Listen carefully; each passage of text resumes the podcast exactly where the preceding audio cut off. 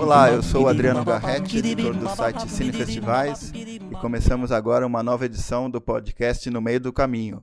Nesta edição a gente vai falar do cineasta português Miguel Gomes, e para falar da carreira desse importante cineasta internacional, estou recebendo aqui o Chico Firman, que é autor do blog é, Filmes do Chico e também participante do podcast Cinema na Varanda. Tudo bem, Chico? Tudo jóia, obrigado pelo convite. Maravilha. Também está aqui para bater esse papo sobre o Miguel, o Ivan Oliveira, que é colaborador do Cine Festivais como repórter e crítico. Tudo bem, Ivan? Olá a todos, prazer estar aqui novamente. Maravilha. Então, é, para começar a nossa conversa, vou dar um, é, um, um, pequeno panorama do, da carreira do Miguel Gomes. Né? O Miguel nasceu em 72 em Lisboa, estudou cinema e começou a, a fazer filme ali no, no, final da década de 90. Fez vários curtas, tem uma carreira bem prolífica em curta e bem diversa. São, são filmes bem, bem diferentes entre si. E é, nos longas, ele começou com A Cara Que Mereces, que é 2004. É um filme que acho que pouca gente é, viu aqui no Brasil. Se eu não me engano, ele. Não sei se ele passou na mostra, acredito que não. Mas ele fez um, um mini sucesso ali em Portugal mesmo. E... Ele passou numa, numa retrospectiva do, da carreira do Miguel Gomes, na, não, não quando ele foi lançado, mas quando o Tabu foi lançado, é, todos os filmes dele passaram e o A Cara Conhece passou também. Foi lá que eu vi. Verdade, foi, foi lá que eu vi também, mas acho que na época do, do lançamento ele não teve muito, muito, muita projeção internacional, né? Acho que é um filme que teve um sucesso é, maior ali em Portugal mesmo. E aí ele teve muita visibilidade aqui em, em São Paulo é, na mostra de 2008, quando passou aquele querido mês de agosto, que é um filme que estreou na quinzena dos realizadores, né, lá em Cannes.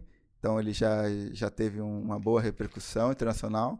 Aquele querido mês de agosto estreou aqui comercialmente em São Paulo, né, para a gente ver como que ele teve é, repercussão crítica, né, principalmente. Depois, ele, em 2012, ele fez o Tabu, que também um filme com muito sucesso é, de crítica, passou em Berlim, ganhou o prêmio Alfred Bauer. E aqui em São Paulo passou na mostra nesse ano que teve uma grande retrospectiva do, do Miguel. E depois, em longa, ele fez As Mil e Uma Noites, né, que é um, é um filme que são três, né, um, um, um filme que é, tem seis horas e, e foi dividido em, em, três partes. Então, queria é, começar com o Chico falando é, como foi o contato dele com, com com o cinema do, do Miguel. Acho que você que é um, um mostreiro, né, muito famoso, acho que, que eu... inclusive administrador do grupo Mostreiros. Então acho que, que o Miguel é um, um nome muito conhecido entre os mostreiros, né, principalmente por causa do aquele crime mês de agosto e depois toda a carreira dele. É, a minha primeira experiência foi com o aquele crime mês de agosto, 2008, passou na mostra, né? E eu nunca tinha ouvido falar do Miguel Gomes e o pessoal que é ligado é, nos festivais internacionais é, já estava meio de olho nele porque eu, ele tinha passado justamente na, em né? Na, na quinzena dos realizadores. Então, muita gente ficou procurando isso. E aquela movimentação, eu escolhendo o que ia ver na morte, eu resolvi incluir ele também. E fiquei... É, esse primeiro impacto foi, foi incrível, porque é um filme completamente diferente do que é, você vê por aí, de, da sua referência, inclusive, de cinema, cinema português.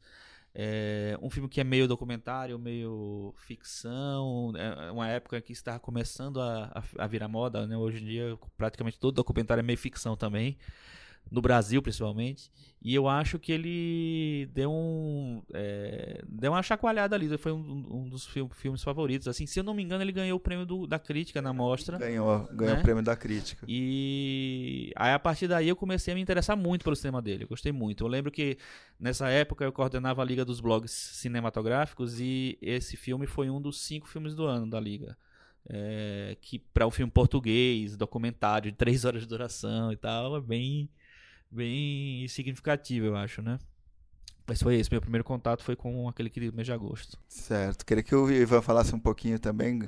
Foi com aquele querido mês de agosto que você conheceu o cinema do Miguel? Não, foi com Tabu. Tinha visto nada do Miguel antes de, de Tabu. Vi o Tabu, aí fui atrás dos filmes, vi o aquele querido mês de agosto, vi o, A Cara Que Mereces. É, em algum dia aí, talvez tenha sido até você, algum amigo passou o curta no YouTube, aquele do, do, videogame, né, que é ótimo. Aí eu fui ver, acho que vi mais os dois curtas. É, na mostra que a trilogia Mil e Uma Noites veio, eu vi o 1 e o 2. Não consegui ver o terceiro, o terceiro só fui ver depois. E... Mas Tabu foi, foi a introdução. E é interessante, porque eu acho que tem uma, tem uma ruptura, né? Acho que o Tabu, ele é... Acho que é o mais diferente, assim, dentro da filmografia do Miguel. Bom, depois a gente vai falar sobre isso. Sim, é, esse curta que o Ivan comentou tem o, o nome de Pré-Evolution Soccer's One Minute Dance After a Golden Goal in the Master League. É um- tem esse nome curto e é um curta de um minuto que apresenta a, a dancinha de um, de um jogador de, de PS, né? Que é o, aquele jogo, como que chama? É, o- PlayStation. é, sim, é, é, o- é o jogo de, Ah, de tá. PlayStation, mas é a evolução do, do Winning Eleven, né? Que é o PS. Eu, eu, eu- eu sempre joguei FIFA, então Eu não. nunca joguei nada, eu joguei Atari quando eu era jovem. Então, é Pro, Pro Evolution Soccer, isso. Então ele, ele pega ali um, uma partida de Pro Evolution Soccer para fazer uma, uma gracinha. Até por isso ele chama de Pré-Evolution Soccer. Mas é, queria contar assim como eu conheci o cinema do Miguel. Foi na época do aquele querido mês de agosto, 2008. Era a época que eu estava começando assim minha, minha cinefilia. Não era um cinéfilo, eh, não frequentava a mostra, mas eu estava começando a, a, a comprar comprar DVDs de, de filmes. Era uma época que eh, eu eu estava eu tava começando realmente a me, me interessar por cinema e saber quem que são os, os grandes cineastas tal. E eu lembro que eu que eu li no, no jornal, no, no Estadão, sobre o filme quando ele foi lançado aqui eh, no circuito comercial, falando que ele foi um, um super sucesso na mostra tal. E eu fiquei bem interessado em, em, em ver o filme, mas é uma coisa que eu lembro que o filme foi lançado com legendas, né? Que é, um, que é uma coisa que acho que o Tabu também foi, foi lançado com legendas, né? Mas vamos combinar que precisa, né? Porque português de Portugal e português do Brasil é- são bem diferentes. Eles falam muito rápido. Eu sempre prefiro ver com legenda. É, Mesmo que seja em inglês, eu acho que é mais fácil de entender. É, então, on- on- ontem eu revi o- aquele querido mês de agosto com legenda em inglês, porque nosso CineTorrent não tem legenda em português brasileiro daquele querido mês de agosto, só tem a legenda para as canções do, do, do filme. Porque eles acham que o- os diálogos daqueles velhinhos do interior de Portugal são super compreensíveis, né? É que por mais que seja a mesma língua, é, como o ritmo é totalmente diferente, as inflexões são diferentes, tal, a gente fica meio que bloqueado nas cenas, tentando entender a fala e prejudica, acho que prejudica muito a experiência fílmica. Então, no caso do Miguel, precisa de legenda. Sim. E, e aí eu lembro que, que, eu, que eu li sobre o filme na época, mas não fui, não consegui vê-lo.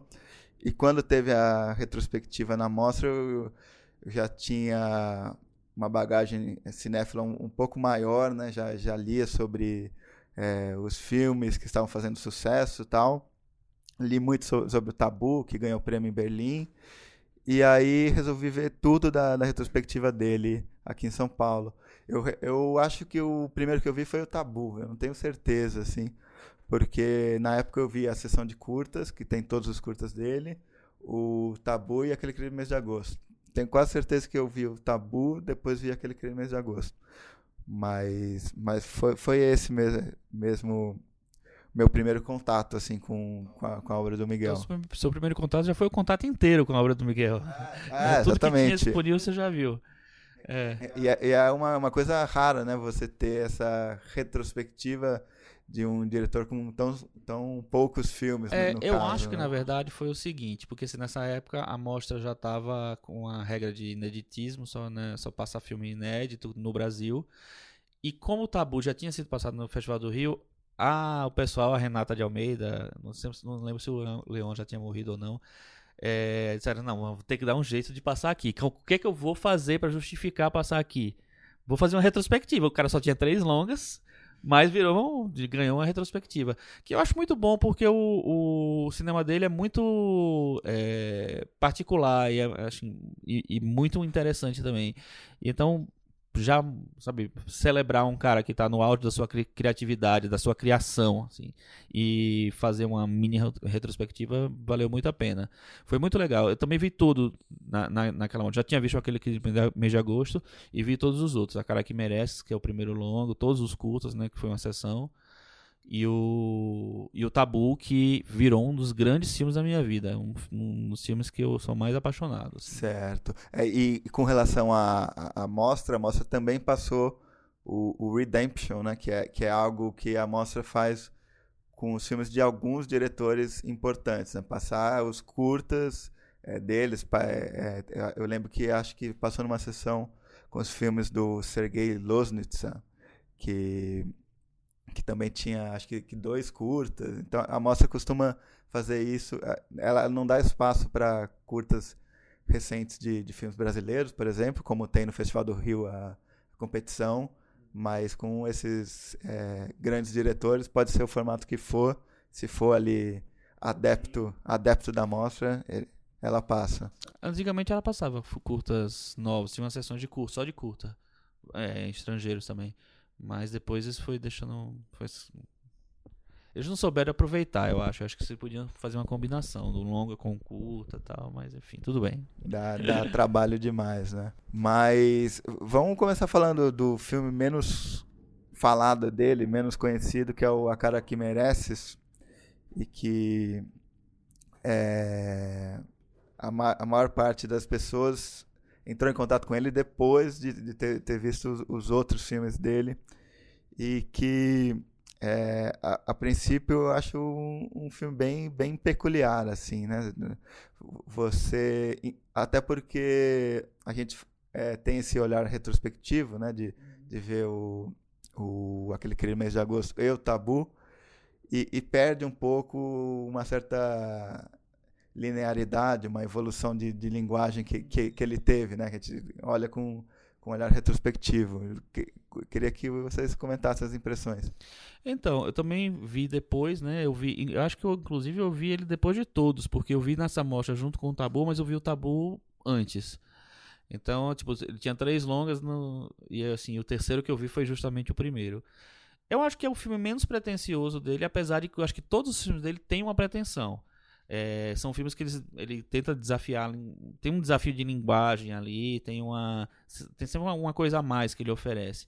É, mas assim, como ele é assumidamente uma, uma, mais uma comédia, né, bastante nonsense e tal, eu acho que é um filme que ele consegue é, talvez ser mais palatável para um público que não está, é, sei lá, acostumado com filmes mais inovadores, mais criativos e tal. É, foi, foi é um filme que eu gostei muito quando eu, quando eu vi. Assim, eu acho que ele não chega no nível de. que depois ele né, nos oferece de tabu ou de. do aquele querido mês de agosto. Mas é um filme que também mostra um pouquinho do humor dele, que existe em todos os filmes, né? Eu acho, em maior ou menor grau. E as primeiras marcas dele já vão aparecendo ali. Então é um, é um, é um primeiro filme bem, bem claro, assim, né, para mim. Uma coisa bem de primeiro, primeira experiência tal. É, eu vou, é, antes dar uma sinopse do filme, que eu até esqueci, geralmente a gente é, dá uma sinopse para quem não viu o filme, né? Esse é, é, a trama gira em torno do Francisco, que é um professor de música de um colégio infantil, que meio que detesta as crianças e o trabalho dele. E ele completa 30 anos e tem uma, uma certa dificuldade de aceitar a vida adulta, vamos dizer assim. Uma sinopse que não, não revela muita coisa. Né? É, e, e, e, o filme tem, tem duas partes, né? Acho, acho que, que, bem, bem marcadas, né? inclusive com, com letreiros, né? que, é, que é a parte em que a, é, a primeira parte é, uma, é um musical, né? Em, em, que a gente é apresentado ao Francisco e a namorada de, dele e, e, a todo o ambiente dele. E tem ali uma, uma questão muito clara da, do desejo dele de, de não crescer. Né? Tem aquela coisa. Ah, é, você está fazendo 30 anos, Francisco. Não, só faço às 6 da tarde. Então é, é, um, é um adulto que, que se nega a crescer, basicamente. E, e tem essa primeira parte de musical que lembra muito, inclusive, pode remeter a, a Jacques Demy, por exemplo. Eu, eu, eu gosto da, muito da, dessa parte, da, das letras, acho que são, são bem boas. E tem uma segunda parte que, que é mais onírica, fantasiosa, né, em que ele se apropria ali do, do conto da, da Branca de Neve e os Sete Anões para fazer algo bem bem, bem diferente, assim, que acho que pode ter, ter, ter várias interpretações ali, né? Quem, quem assistir. Mas é algo que, que dialoga muito com, com o fabular, com o onírico, né? Então queria que o Ivan falasse sobre, sobre ele. É, é, é, interessante. Eu acho que o Chico falou do humor é um, algo a se destacar no, no, Miguel. assim. Talvez hoje a gente tenha alguma, algum déficit aí de grandes cineastas, cineastas com esse impulso criativo que o Miguel tem e que usam isso para trabalhar com modalidades de humor. Eu acho que o Miguel trabalha bem em quase todas elas, né? Você tem coisa que é paródia, tem coisa que é farsa, tem coisa que é grotesca até. Às vezes tem filmes que são baseados com toda a sua estrutura em uma ironia bem fina. Né? Então acho que o Miguel é um diretor é, muito divertido. Ele dá a impressão de que foi divertido fazer o filme, né? Ele dá a impressão de que foi divertido pensar naquelas cenas, etc. E acho que os filmes até o tabu. Os filmes são muito divertidos. Em geral, eu me divirto muito com o Miguel. Assim, tem, tem um gosto de, de fazer cinema bacana na, na, na, filmografia dele. Eu acho que esse filme ele lança isso, né?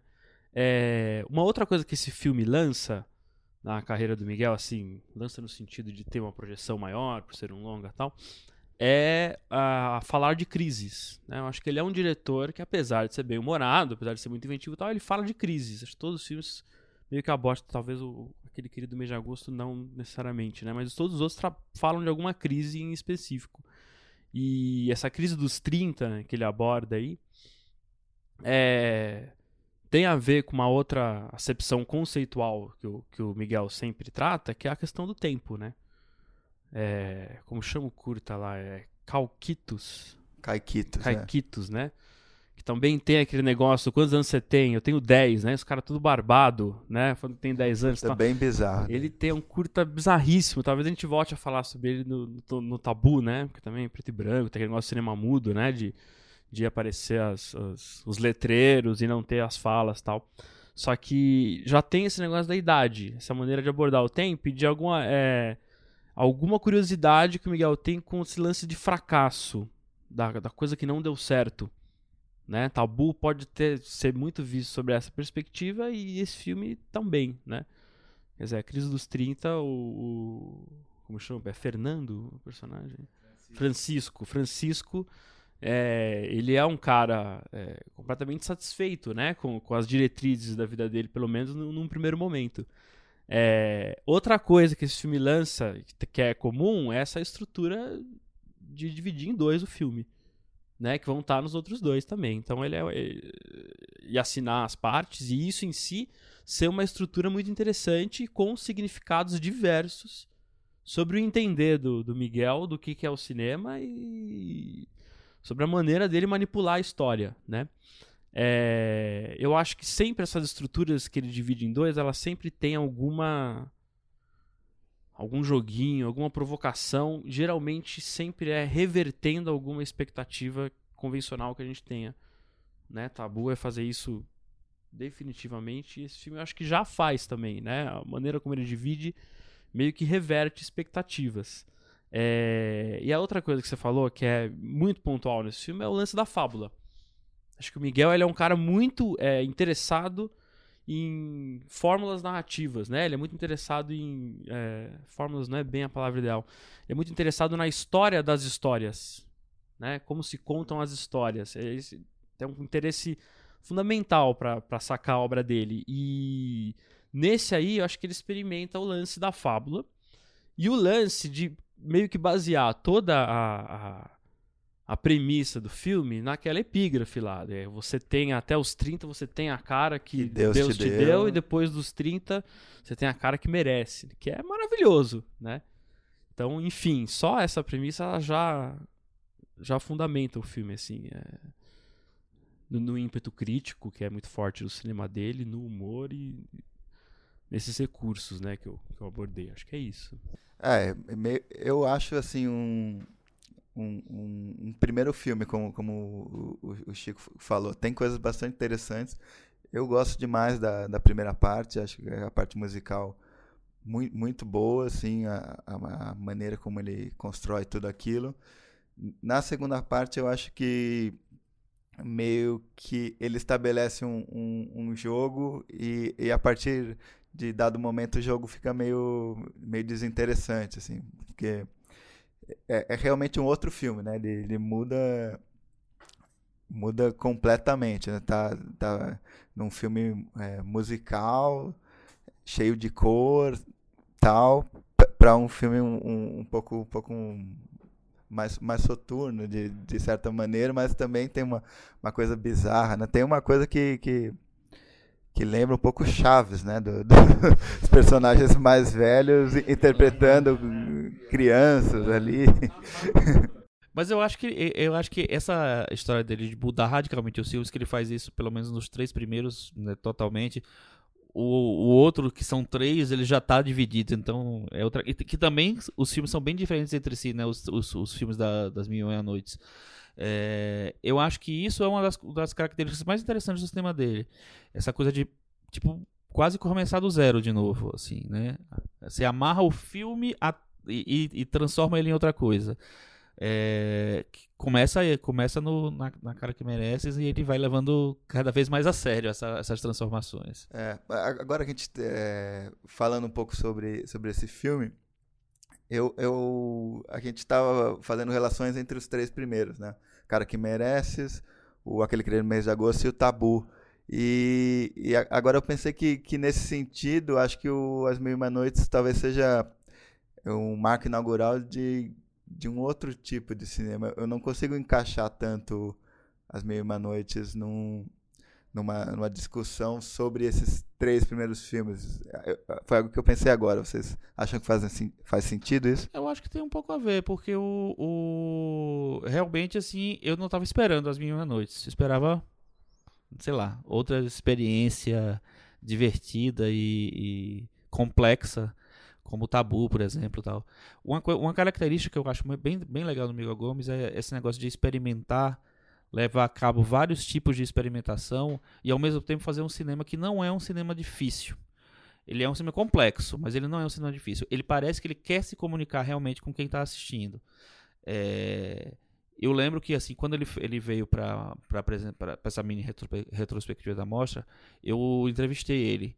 E é assim, as ideias, ele é meio maluco, né? Ele, as ideias dele são sensacionais, porque porque ele pensa numas coisas assim que estão tipo assim, camadas muito escondidas que você, nossa, como é que o cara pensou nisso assim? E então, é, eu acho que ele que essa- essa coisa de experimentar ao máximo, e ele faz isso em todos os filmes, é, mas ainda assim manter um diálogo, man- manter um, um, um caminho para a pessoa compreender as coisas que ele está falando, as experiências que ele está fazendo, assim, eu acho que é uma, uma marca fundamental. O que, há, o que acontece nas Mil e Uma Noites, que aí eu não sei se, se é por causa da, da dimensão do filme, de ser, de ser- são do- é, três filmes de duas horas de duração ou mais, né, até. É, e como tem esse negócio muito o- os, os três filmes acho que muito diferentes entre si o segundo filme me, me lembra mais o Miguel Gomes tradicional É, o terceiro eu acho uma super experimentação mas é tipo Radiohead sabe Come, ele começou simplinho fazendo musiquinha pra tocar no rádio depois ele foi- elaborando aí depois virou um negócio super conceitual então eu acho que isso essa, é, essa evolução dele tá no cinema dele chegando até o Mil Noites e tá nos no Mil Noites do primeiro pro terceiro o primeiro eu acho, eu acho engraçado. O, o, o segundo eu acho mais pop. O, o, o, primeiro ele tá um nível mais intermediário, e o terceiro é quase conceitual, até abstrato às vezes, muitas vezes é abstrato. É, mas eu, eu acho legal ele esse, percorrer esses caminhos assim é, pode ser que como você falou que indique uma nova uma nova fase do, do cinema dele. Os Sertões vem, vem aí, não sei como é que ele vai fazer. Vai, vai fazer três filmes também? É, então, é, só, só situando o, o ouvinte, o, o, Miguel Gomes vai fazer, filmar em 2018 uma adaptação dos Sertões, né, que é a obra do Euclides da Cunha. E, inclusive foi notícia em primeira mão do Cine Festivais, a gente deu, já, já é oficial. E é, não está bem definido é, se vão ser três filmes. Está é, definido que ele vai fazer as três partes né, do, dos Sertões: O Homem, a Terra e a Luta. Se ele vai dividir depois, não está bem de definido. Né? Que até o As Mil e Uma Noites foi assim, né? na montagem que ele decidiu que eram três filmes. Né? Mas, enfim, vamos esperar o que, que ele vai fazer. Eu acho que é, deve ser um. Nossa, eu tenho sete horas de filme, e aí? Acho que deve ser um desespero um pro produtor, isso. né? Ah, ah, vamos fazer. É, exatamente. Não, ó, mas ó, é, respondendo a sua pergunta lá, do, é, é complicado. Eu concordo plenamente com o Chico. Acho que o, o, mais interessante do Miguel é ele fazer um cinema de invenção, né? Pelo menos é o que mais me atrai nele. Assim. Se eu perguntar, ó, por que, que o Miguel é um diretor fundamental? Vou falar, é porque ele tem, ele é um, um autor de imaginação aberta, como pouquíssimos hoje. Então é, é bem raro ter um autor com o, o agito, né, a inquietude criativa dele. É meio que como se quase tudo pudesse virar uma cena boa. Bom, o curta do, do, do videogame é, é isso, né? Prova disso.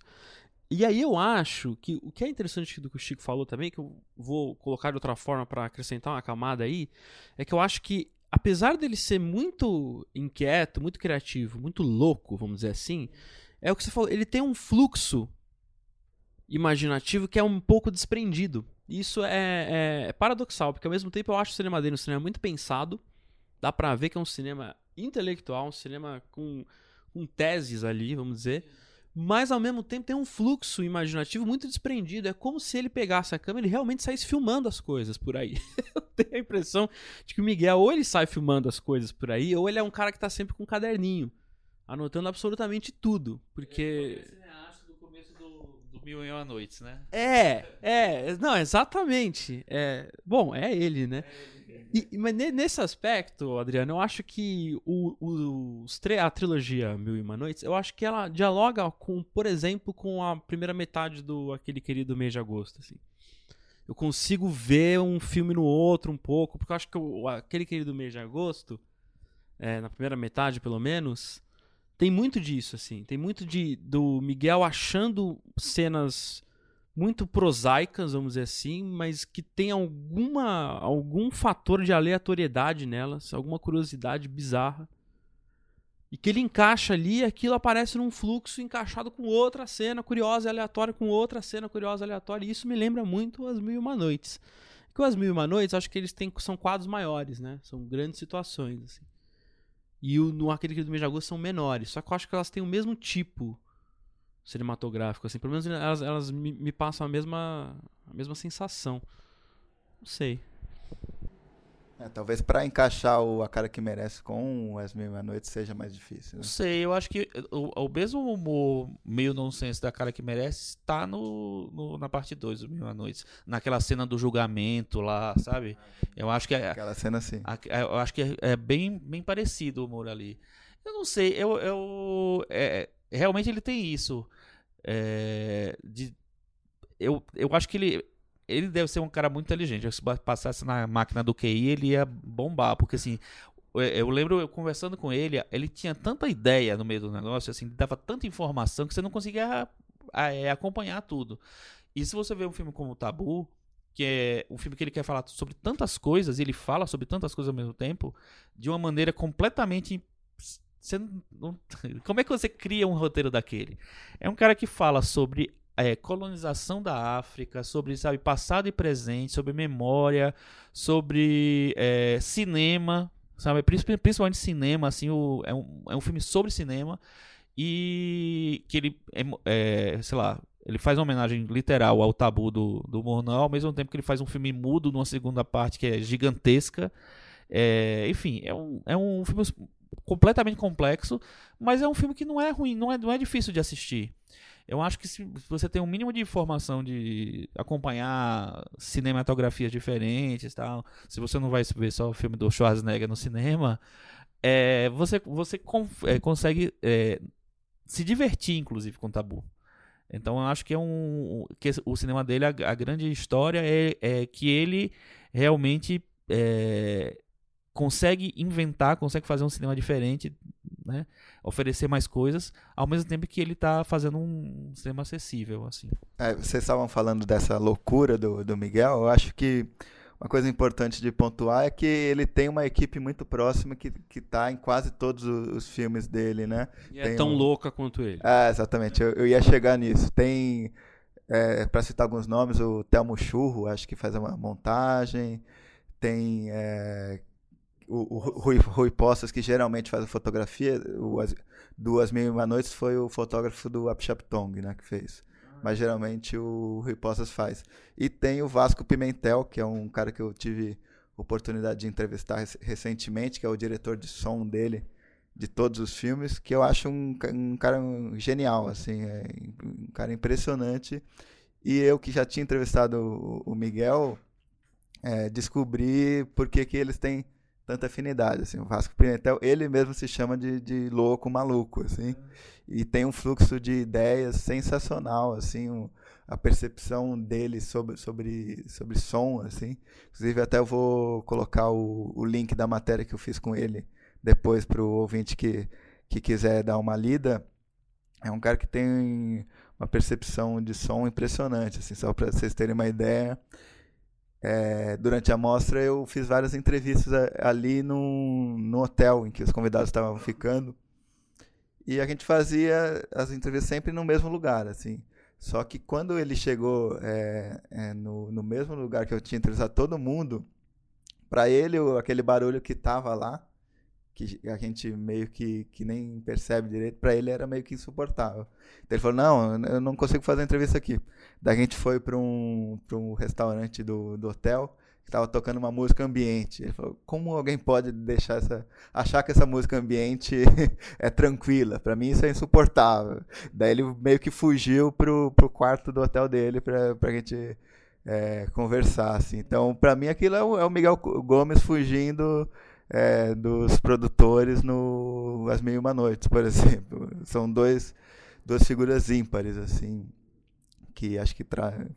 por isso que o trabalho deve funcionar bem, assim, ou deve ter conflito, não sei como que são dois loucos no set. Uma, uma, pergunta de curiosidade. É ele o cara do Boom que aparece? É ele. Ele aparece muito naquele querido mês de agosto. Ele, ele faz. A... Eu, eu conheci ele, né? Todo mundo, acho que aqui no aquele aquele mês de agosto, naquela cena final, que para mim é genial. Daqui a pouco a gente vai falar mais dela, que, que ele aparece como ele próprio, né? E no aquele querido mês de agosto ele aparece em vários momentos. Tem um momento que eles estão numa piscina lá na natural, ele aparece de bermudão, assim, sem camisa, é, fazendo som do filme. o, o, aquele crime de mês de agosto é, uma estrutura bem interessante que também tem esse negócio de dividir em dois, né? Ele começa como um documentário, depois ele se desvenda porque é, são as pessoas procurando as locações, escolhendo os personagens, aí a equipe tá lá, né, em, em primeiro plano, para depois ele virar a, a, a, ficção sumir e o documentário meio que ficar sumir, assumir e o documentário ficar em segundo plano. É, esse, esse tipo de, de, sei lá, de ópera que ele faz, eu acho muito difícil de fazer e é, e é impressionante como ele flui muito né, naturalmente no, no, cinema dele. Outra pessoa que é fundamental na equipe dele é a Mariana Ricardo também, que acho que é a é, de vários filmes, ou de todos, não sei.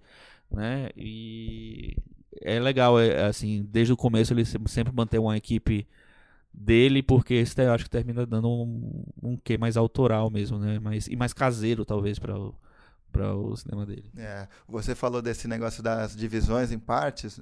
No aquele querido mês de agosto, essa divisão é, não se dá com, com créditos, né? Só que ela se dá num, num dos planos que eu acho mais bonitos do filme. Inclusive o Eduardo Valente, na crítica dele na revista Cinética, diz que é uma das melhores fusões da história do cinema, algo, algo do tipo, né? Que, porque ele, ele apresenta todos aqueles personagens, né? Que a gente vai falar é, daqui a pouco um pouco mais. E aí tem, tem uma. O, quando é, ele decide que aqueles são os atores do filme, há uma, uma fusão entre vida real e, e, e a ficção que, que, ele vai fazer, assim, que é, que é uma, uma, longa fusão que, que justamente está dado ali que vai começar algo diferente, não? É, exatamente. O filme vai começar ali. Acho que aquela, aquela fusão é, é absolutamente genial. Mas, mas vocês estavam falando é, dessa coisa é, dele ter uma percepção de mundo bem diferente é, sobre várias coisas. Eu peguei aqui, é, vou citar é, um, um, trecho de uma palestra que ele deu é, para roteiristas, que está num livro chamado Conversas sobre uma Ficção Viva, que, que foi um encontro que eles tiveram lá em Curitiba, com vários diretores, Kleber Mendonça, Lucrécia Martel. E tem uma parte aqui que ele fala assim: é, para fazer grande, começa-se com o pequeno, com cabelos que crescem, frutas, passarinhos. E aí talvez se chega a algo maior que isso. Talvez isso já seja grande. Mas o cinema tem que conseguir mostrar como isso é grande.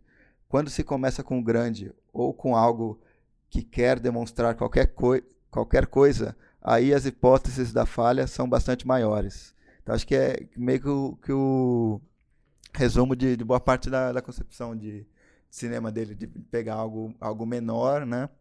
E, e mostrar a, a riqueza daquilo. É, vou aproveitar até essa deixa para a gente. É, para dar uma sinopse do aquele querido mês de agosto, para a gente continuar a conversa. É, aquele querido mês de agosto é, mostra uma equipe de filmagem que vai para o interior de Portugal em busca de atores para a realização de um filme de ficção ambientado em um período de festividades locais. Mais uma vez, a sinopse que não diz muito é, do que é o filme, né? Mas, mas acho é que. É difícil né, dar uma sinopse que explica esse filme. Com certeza. E, e, e pegando sobre essa, essa coisa do, de ver. É, de achar nas pequenas coisas algo grande, uma coisa que chama muita atenção nesse filme, naquele mês de agosto, é o espaço que ele dá para um personagem como o Paulo Moleiro. O que, que é o Paulo Moleiro? É um, é um cara do interior de Portugal que todo carnaval já virou tradição ele pular de, de uma ponte. É basicamente isso. Num, num roteiro tradicional, o que, é, quem iria ligar para Paulo Moleiro em um, um, roteiro tradicional, em um livro? E o Miguel Gomes não só colocou ele naquele querido mês de agosto, como fez um curto inteiro sobre o Paulo Moleiro. E, e depois eu vou até falar sobre uma, uma cena que. Qual que é o curto do Paulo Moleiro mesmo? Eu, eu não vi esse curta, mas chama. Tem aqui. Chama. É Carnaval. Carnaval à procura de Paulo Moleiro. Olha, e ele fez depois ou aquele que ele fez? Ele fez durante, é, no mesmo ano. Ah, Eu acho que ele ficou tão encantado Esse com o não passou na mostra, né? É, não passou, ah, verdade. Poxa, é falha aí. Eu achei Renata no de Almeida, vamos resolver isso. eu achei no IMDB isso aí, não, nem sabia que tinha, mas, mas eu acho muito interessante essa, essa coisa que aí a gente vai falar mais para frente, que acho que tem muito a ver com a coisa do passarinho, a obsessão que ele tem pelos passarinheiros no, no último episódio do As Mil e Uma Noites, né? Mas, é, como esse é um, um filme que acho que é, chamou a atenção de nós três aqui pro, pro cinema dele, queria que, que o Chico começasse falando é, sobre o filme. Então é isso, assim, eu fiquei bem. É, eu não tinha referência nenhuma do Miguel, né? Só que de que é um filme que as pessoas estavam comentando, mas não sabia nada do filme. E eu fiquei encantado com, a, com a, uh, o estilo narrativo dele, assim, como ele se transforma, vai se transformando aos poucos. E, você, e, é, e é assim, é, é de uma maneira é, é marcado, na verdade, né, assim, mas assim, é tão sutil, é, flui tão naturalmente, assim, que quando você, você já tá dentro do filme, dentro do, da, da, história de ficção, assim, e assim, nossa, mas começou com um documentário, estavam procurando esses personagens e tal. Então eu acho, eu acho bem encantador a maneira como ele é, invade aquela vila lá, descobre aquelas pessoas, entra naquela naquela rotina, né, naquele dia a dia deles, assim, elege os personagens tal. É, eu, é, eu acho que é muito difícil fazer o, o, o que ele faz, que é tipo é, celebrar a vida do homem comum, assim, assim. Eu acho que ele faz de uma maneira super super bonita, assim, como o Paulo Moreiro, Moleiro, né? É legal que a, a, agosto é um mês festivo, né? Por algum motivo lá na, Isso, é. Acho que são as férias de, de é, Portugal, né? É calor. Eu acho interessante o quanto que ele usa essa, essa desculpa da festa para estabelecer alguns padrões. Por exemplo, acho que principalmente no começo do filme tem muito aquele negócio de palco, de ter apresentação de rua, né? Um palco montado na rua, muito aquele lance de karaokê e tal, etc. Mas também tem aquelas coisas aleatórias que aparecem. Então a cena que ficou na minha cabeça, que é logo no começo, que é de uma criançada se divertindo para valer uma espuma, uma espuma de sabão. Aí os caras estão no meio do sabão, assim, no meio do sabão. Eu falei, meu Deus, de onde é que o cara tirou isso? E é, é interessante, porque isso também tem a ver com a visão de, de mundo e com a é, percepção aguda né, do, do cineasta de conseguir olhar para coisas que as outras pessoas não olham e fazer dessas coisas cenas interessantes. Mas eu acho que, é, para falar da, da estrutura do, do filme em si, é, o Miguel ele é um cara que ele é um, um, um, desconstruidor das ideias de cinema. Então, por exemplo, eu acho, vocês que entrevistaram, vocês podem até falar melhor, mas eu, eu tenho a impressão de que se você jogar para o Miguel aquelas frases feitas sobre cinema, sabe? Cinema é a janela da alma, é a janela para o mundo. Cinema é a ilusão, não sei o que lá. Eu tenho a impressão de que ele vai tirar um sarro de todas, assim, porque eh, marrom. é, então, não, porque ele é um cara que gosta muito de desconstruir essa ideia de ilusão do cinema. Acho que todos os filmes têm um pouco disso, né? De desconstruir a ideia de ilusão do cinema. É, e não é uma simples quebra de quarta parede que ele faz, né? Ele, por exemplo, naquele querido mês de agosto, uma cena clássica que mostra isso, é a cena que tem os dois, tem os dois caras meio que que eles estão uma, uma luta, que eles estão simulando, quando tem as sombras na, na árvore, assim, eles estão simulando uma, uma luta, uma caça, alguma coisa assim, né? Só aparecem as sombras das árvores e minutos depois ele arrasta a câmera, mostra o, o carro com os faróis altos ligados e mostra os dois corpos de verdade, sem sombra e tal. O boom aparece o tempo inteiro, né? Só no final, né? Toda hora tem um boom lá, propositalmente, é claro, aparecendo. Ou o cara com o boom. Com o Vasco Pimentel. Com o Vasco, né? Então, assim, ele, ele, ele é um sarrista, né? O Miguel, ele gosta de tirar um sarro dessa ideia de ilusão do cinema. Então, ele tá toda hora desconstruindo a cena. Então, às vezes, no mesmo momento, ele consegue criar, e, e isso é sacanagem, porque ele mostra a potência performática do cinema dele então ele cria uma cena, meu Deus, onde é que vem essa cena? Que cena magnífica. E logo depois ele desmonta a cena completamente. Né? Ele mesmo destrói a própria cena. Isso é, é, é maravilhoso. Eu acho que esse filme tem muito. Não sei se eu concordo com, com destrói. Porque eu acho que ele, que ele é um, acho que é um outro tipo de celebração dessa, dessa coisa do, do, do cinema. Porque, é, principalmente em relação a Tabu, que foi o filme que eu, que eu é, entrevistei ele sobre esse filme, é, é um filme que fica muito claro que ele é apaixonadíssimo por cinema e que ele quer recuperar, é, no Tabu é, especificamente, quer recuperar tipo um olhar que não existe mais. Que é, que é tipo assim, é aquele olhar mais romântico em relação, no, no caso do Tabu, à África, as pessoas, as relações e tal. É, então eu acho que, que não, é uma desconstrução romântica, talvez, da, da, das coisas que ele faz, assim. É, eu não sei se ele quer quebrar a ilusão, eu acho que ele quer levar a ilusão para um outro patamar. Talvez seja isso. Bem difícil de entender a minha frase. Não, acho justíssimo hiper aceita essa, essa contestação. Acho que pode ser mesmo, né? É como se. É porque ele também. É, acho assim, ele questiona os estatutos, mas ele não questiona só essa, essas ideias pilares né, do cinema, é, a ilusão, etc. Acho que ele questiona o próprio estatuto do diretor, do, do autor do filme. Só que acho que é, tem muito a ver com o que você falou. Ele, ele quer levar o autor cinematográfico para outro lugar. É. né? E não só é, afastar o autor cinematográfico daquele lugar fixo que a gente tem no, no nosso imaginário. É, acho que é ampliar um pouco as, as, os limites, das, as possibilidades. Né? Sim, verdade. E ele, assim como no As Mil e Uma Noites, né, ele, ele, ele surge como ele mesmo, o, o, o diretor de, de cinema e, e, é muito interessante esse jogo que ele faz com, com a, a, a, figura do, do produtor, né? Tem, tem aquela coisa do produtor que está cobrando ele, daqui a pouco vira, vira o pai da, da, da história ficcional. São. E, e é, com relação a essa equipe de filmagem, acho que aquela cena final do filme é é um, é um belíssimo resumo do que ele está é, tentando fazer ali. Na verdade, é uma tiração de sarro, né? Eu até falei com o Vasco Pimentel sobre essa cena específica, que eles estavam falando, né, que a estrutura do, do filme, é, assim, a produção foi muito parecida com, com aquilo que, que a gente vê no filme, né? Eles foram lá em um ano é, é, é para filmar uma espécie de documentário sobre as festividades. Tinha essa ideia de ficção, mas não estava muito clara, muito bem, é, muito clara. E num segundo momento eles voltaram lá um ano depois para filmar a ficção. Olha, tá vendo? Interessante isso. E aí é, o Vasco Pimentel fala que havia momentos em que eles não sabiam que eles é, iriam filmar e simplesmente a equipe estava lá e a, o pessoal falava, vamos, vamos fazer alguma coisa, vamos, vamos nos filmar, né?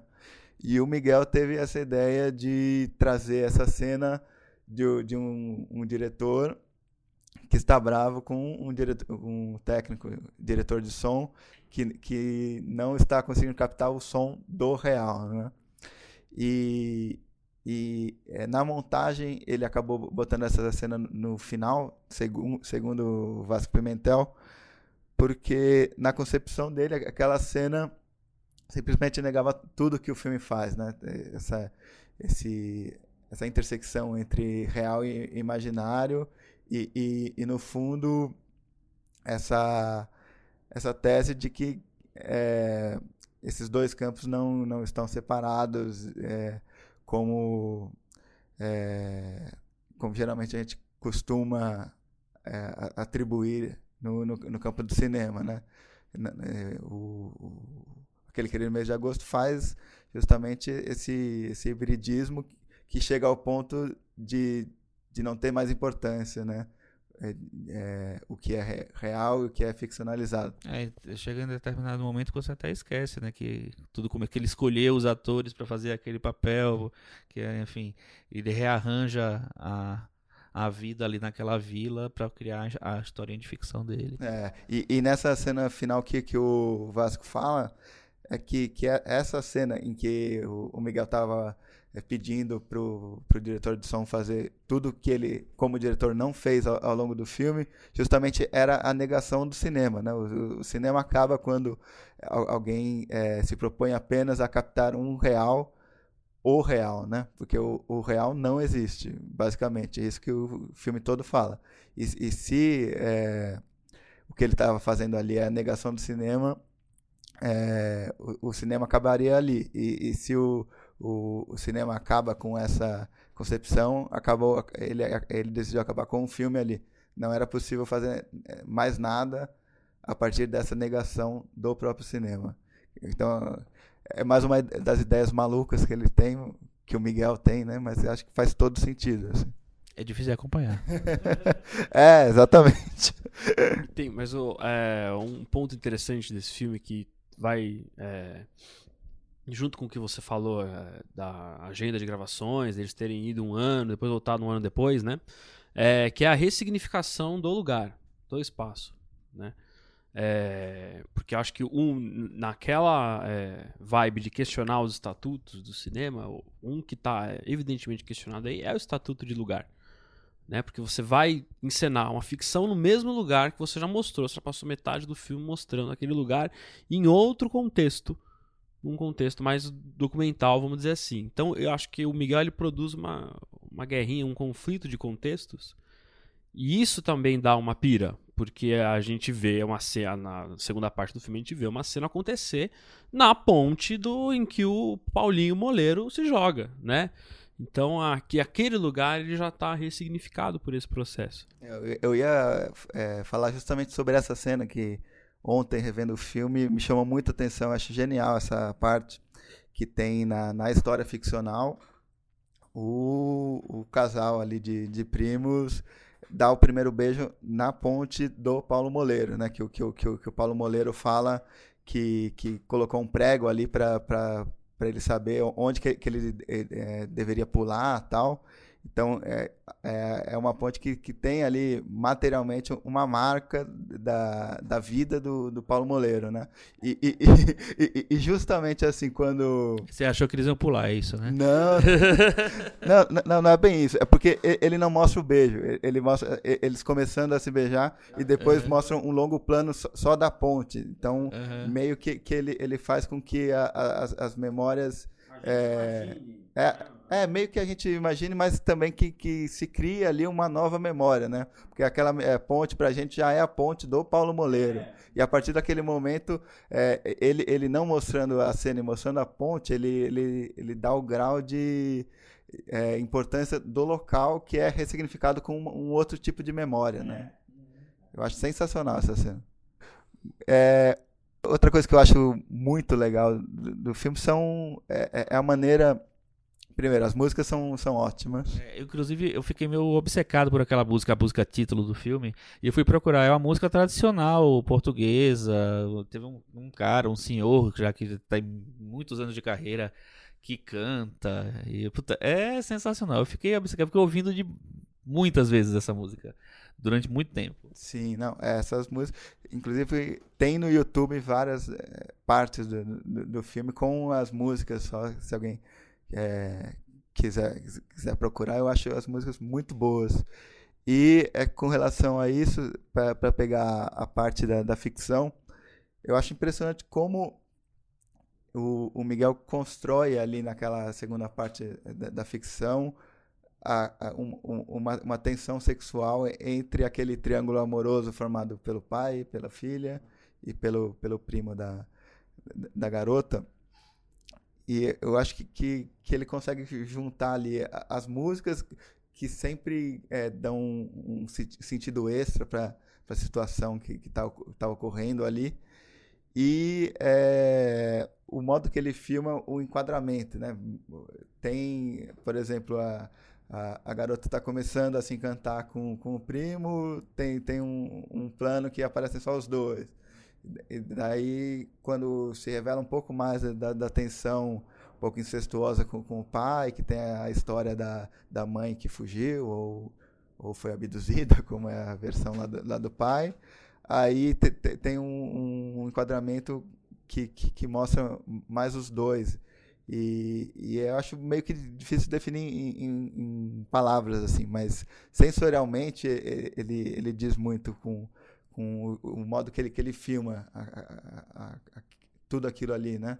E, e eu, eu, acho que, que é parte das camadas que o filme constrói, né? Que o filme é todo feito de inúmeras camadas, né? Da camada da, de quem são aquelas pessoas, depois de quem, quem são aqueles é, personagens né, fictícios. E, e depois o filme vai, vai acabar meio que com uma desconstrução, com, como o Ivan falou, que é o, o choro da garota é, quando o primo vai embora e ela é, chora e depois dá uma risada, assim, que, que é, acho que é, tem tudo a ver com o que o, que o filme tá, tá, tá falando também, né, dessa ideia da, da desconstrução. Os limites que são quebrados, né, entre o que está sendo mostrado e o que está por trás daquilo ali. E depois tem a cena final em, que ele, ele vai também ironicamente mostrar árvores e o nome é, é, científico das árvores, né? Que é, que é quase uma, uma coisa de uma catalogação que o cinema dele rejeita completamente, né? Que, que depois ele vai rejeitar, ironicamente, mais uma vez, na, na cena final ali da, do, do diálogo. É, então, então vamos falar do, do tabu, então? Vamos. Bora lá. É, o, o tabu, para dar uma sinopse também para quem não viu, é, é uma, uma senhora portuguesa que já está ali na é, já está ali perto da morte. Ela vive com uma empregada de Cabo Verde e no, no final da primeira parte do, do filme essa é, senhora morre e a gente fica conhecendo é, uma história é, de aventura amorosa que ela teve na África quando era mais nova. E essa segunda parte do filme tem uma remete muito ao, ao cinema mudo, né? É, é toda toda ela feita sem o som dos diálogos, né? Só com o som ambiente. Então, o Chico, que adora o filme, queria que, que você falasse um pouco mais so, sobre ele. É, esse filme eu fiquei, eu vi na mostra, vi uma cabine de imprensa na mostra, é, e fiquei completamente fascinado pelo filme. É, isso mesmo sem, sem conseguir entender todos os códigos, todos a, os processos que estão ali, é, que ficaram um pouco mais claros depois que eu entrevistei o, o Miguel Gomes. E, mas eu acho que mesmo assim, mesmo que eu não tivesse entendido metade das coisas, eu acho que ainda assim é um filme muito sedutor. É, o que eu acho incrível é como ele consegue, é, o que a gente já falou aqui várias vezes, né? De, de, ele divide o filme em dois e ele trabalha com duplos, eu acho, né? É um filme que ele começa no, no presente para ir para o passado. É um filme que fala é, do, do hoje e da memória, né? Do que está tá guardado. E, e, e que sendo estruturado dessa maneira, ele é, é um filme moderno, mas é, meio nostálgico ao mesmo tempo. Essa coisa de voltar para o cinema mudo, né? Porque a primeira parte deve ter o que uma meia hora, tal, e depois uma hora e meia é, é, é de é, é, a parte da África que é o cinema mudo, né? É, ele fala que ele, ele, ele quer dar uma. Quer levar o, o, o, espectador a voltar a ter um, um, pensamento puro em relação ao cinema. Um, um, pensamento que o primeiro espectador de cinema tinha, sei lá. É, então ele, ele fala que assim, ah, aquela África é uma África idealizada, é uma África que os Estados Unidos in, inventou no, no cinema, no primeiro, primeiro cinema dele. Então. Eu acho que ele é, as referências são tantas que é muito difícil você conseguir aprender todas. É, e a referência principal é o tabu do, do Murnau, que a gente já falou. É, a personagem o, chama Aurora. Né? A personagem chama Aurora. Ele falou que em, em, algum momento ele pensou em chamar o filme de Aurora. Ele desistiu porque o Christy Puyo, diretor do, do Senhor Lazaresco, ia lançar um filme chamado Aurora. Ele resolveu mudar, mudou para Tabu, que é outro filme do Murnau, mas também tem, tem toda é, a, a, estrutura é, é, é, interessante, porque assim, o filme do, do Murnau, ele, ele começa com Paraíso e Paraíso Perdido, são duas partes. E o, o do Miguel Gomes, ele começa com Paraíso Perdido, que já é o fim da história da, da Aurora, né, da, da senhora lá, e Paraíso, que é tudo que ela viveu antes, a historinha de amor e tal.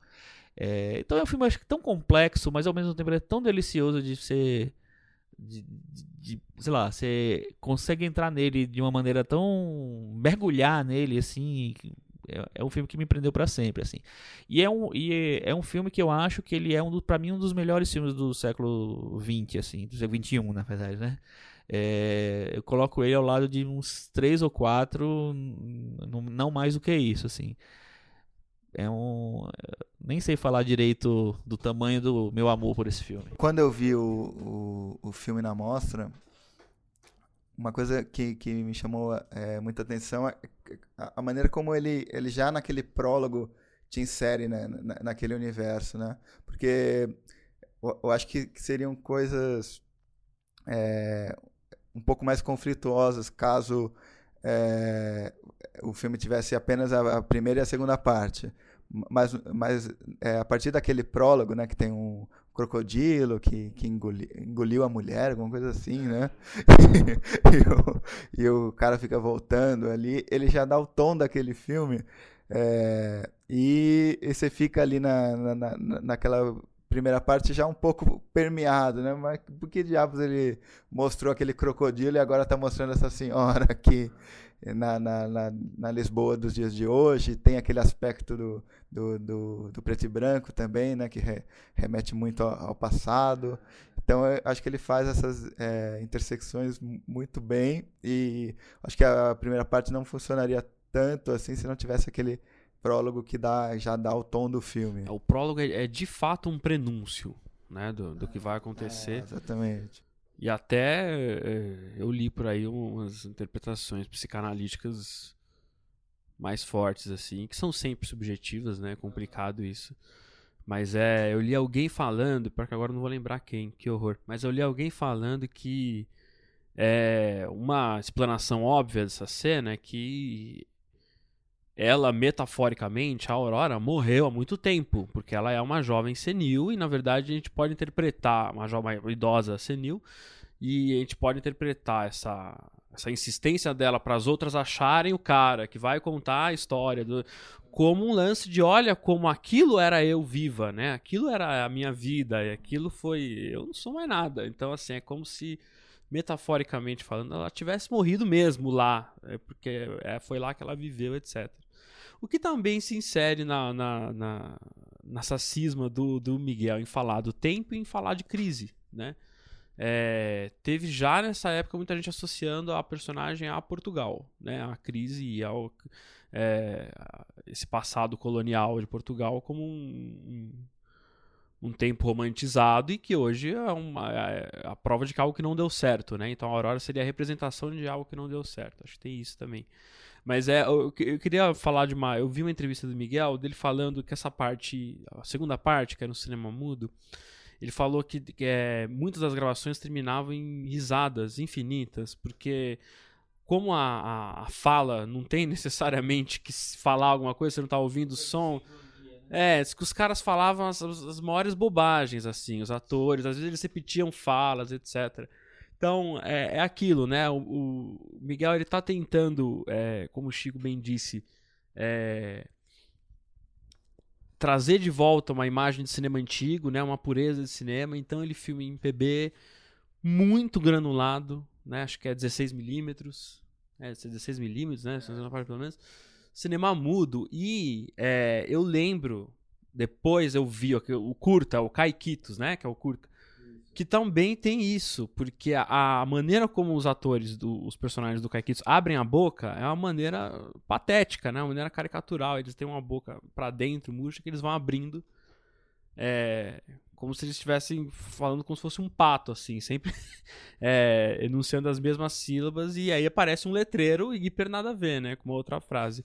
E eu acho que isso também é, uma, é, uma, é um sinal de que Miguel, mesmo num, numa proposta hiper séria, ele consegue brincar com cada elemento do cinema.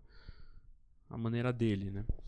É, o, o filme tem passagens de, de, humor bem português mesmo, né? Que, que é uma coisa que, a gente fica falando é, que é própria do cineasta, mas acho que tem, tem muito da, da cultura do país também, né? Porque é, ou são esses caras que, que são geniais, assim, porque é, eu conversei, por exemplo, com o Miguel, com o Vasco Pimentel, que acho que são, são pessoas muito próximas, é, em, em, termos de, de, de expressão, de, de, uma visão de mundo muito própria. Mas também entrevistei o João Nicolau e o filme dele, o John From, né, que parece que vai estrear Tomara, nos cinemas. Hein? Tem aí um, um humor muito pe peculiar também. Então eu fico meio na dúvida. Será que é uma coisa dos portugueses ou, ou, ou da visão que o brasileiro tem para o, para o português? É, é eu acho que tem portugueses e portugueses, né? O, próprio Manuel Oliveira é um, é um cara que tem muito humor nos filmes dele também, é um que, que tinha muito humor nos filmes dele, apesar de ser um humor bem diferente do, do Miguel Gomes, eu acho. É, mas uma coisa que eu queria falar, eu, eu tava, fui procurar agora a minha a entrevista que eu tinha feito com ele, porque eu lembrava que ele tinha falado é, de como saíram algumas ideias do filme. Ele falou assim: a primeira ideia do filme, é que a, a, a primeira parte do filme, que é a da, da senhora, da Aurora, é, ele falou que ele teve um, um, tinha uma, uma tia dele que tinha uma um, era vizinha de uma de uma senhora que era é, que tinha uma empregada negra que cuidava dela e tal não sei o que lá e aí ele começou a se interessar por esses perfis desses personagens. Então foi, ele foi construiu a história a partir de uma pessoa que já existia, não necessariamente tinha a ver com ela. E a segunda parte do filme, ele falou que a maior inspiração foi, um, foi uma banda de rock moçambicana que inclusive tem uma. Não é exatamente ela, mas tá, tem uma representação no filme, né, na, na, na tela mesmo. É, e que as letras dele eram super nostálgicas, falavam da juventude perdida, tal, não sei o que lá. E aí ele foi atrás desse pensamento, né, do, do que passou, do que, fi, do que é, saiu, do que ficou para trás, é, de como eles falavam, como eles eram, é, ficavam com saudades daquelas memórias deles, da, da juventude. E aí ele pensou, pensou em fazer um filme justamente sobre o passado, sobre o que foi engolido pela história tal.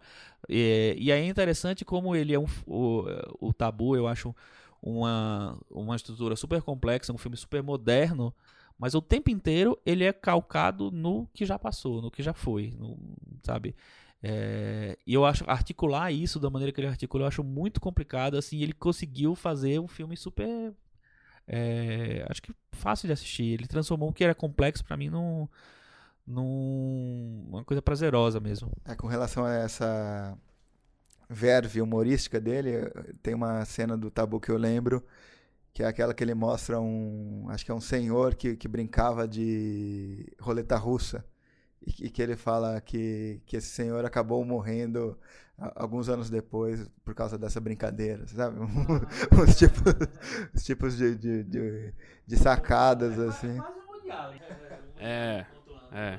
E, e, o, e o filme, você citou essa coisa da, da modernidade dele, né? Que, que, é, que é algo que, que ele volta ao passado, mas ao mesmo tempo tem... É, cria um, um filme bem moderno, né? E no Festival de Berlim, ele recebeu o prêmio Alfred Bauer, que é justamente de inovação técnica, né?